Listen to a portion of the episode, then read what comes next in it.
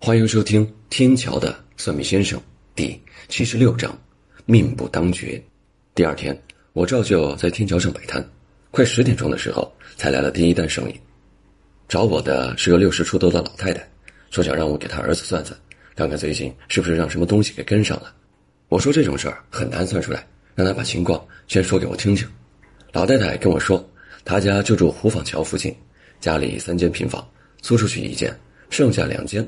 他们老两口跟儿子各住一间，大概能有一个多礼拜了。老太太感觉儿子有点怪，每天很晚才起床，而且起来也没精神。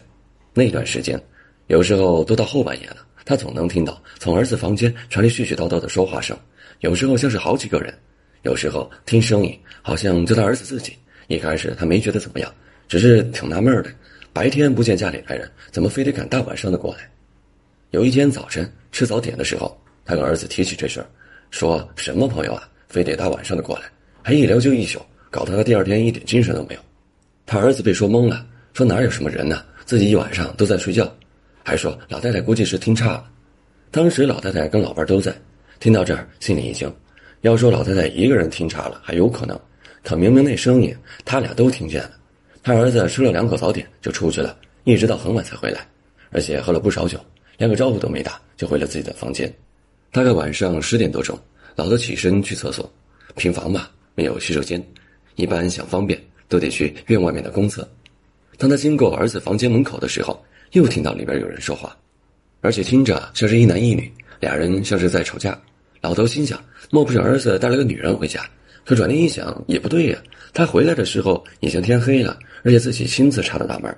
不过当时的声音确实是一男一女，那男的可以确定是他儿子。可那女的，他没听出来是谁，不过总觉得那声儿有点怪。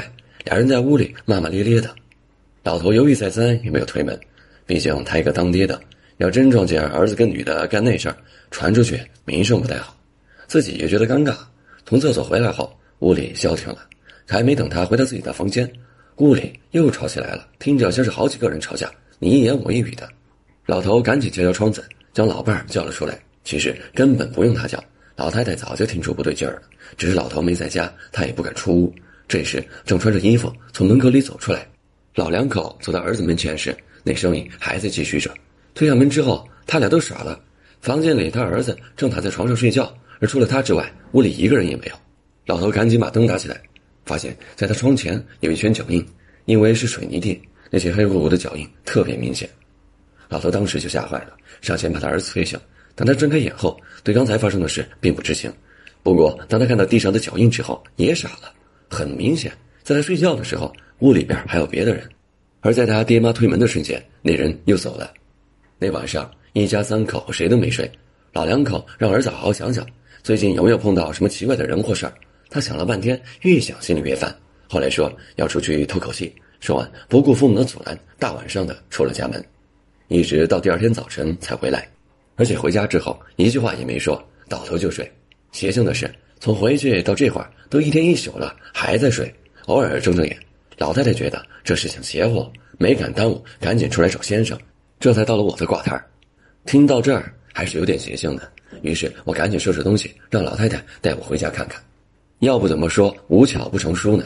我进屋一瞧，床上躺着的正是昨天被我从马路上扶起来的那位，这会儿瞧着呀像是睡着了。我走到他身边，用手推了推，对方睁开眼瞧了我一眼，然后又睡了。不过我看出他刚才是真睡了，而这次是装的，眼神上有点发飘，那样子就像是撒了谎的孩子，故意装的什么都没发生。可越是装，越让人觉得可疑。这事情在我心里大概有谱了。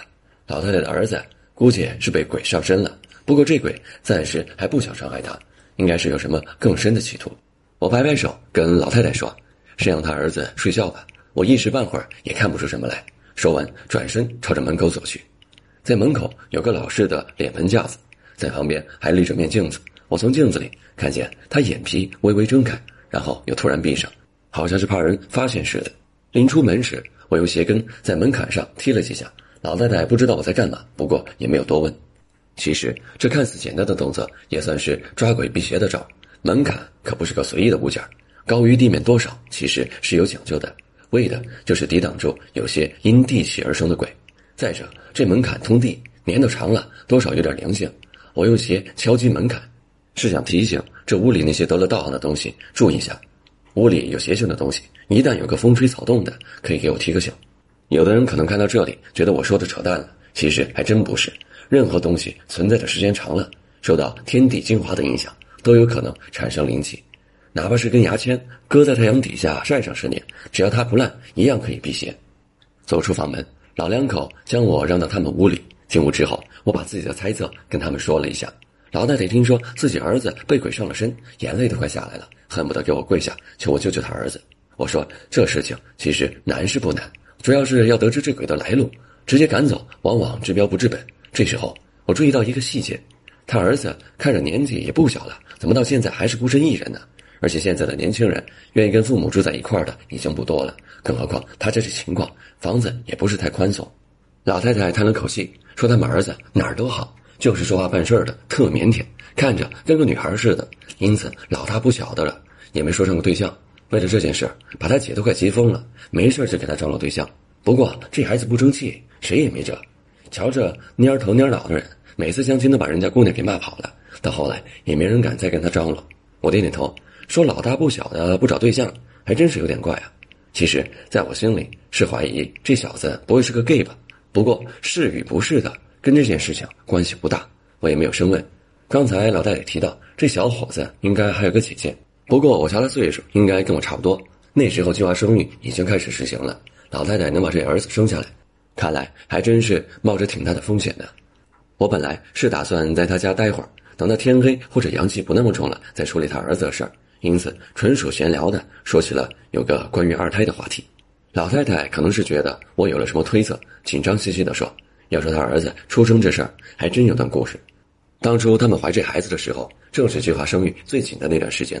老太太说，当时啊，挺着个大肚子，东奔西跑的，连老家密云都走了。”不过后来有一回去医院检查，还是被当地负责计生工作的人给发现了，硬是按在地上给塞了两片打胎药。这事儿现在听着跟编故事似的，但经历过那段岁月的人都知道确有其事。采完药之后，老太太死的心都有了。可说来也怪，肚子疼了几天之后，却没什么特别的感觉，而且似乎还能感觉到胎动。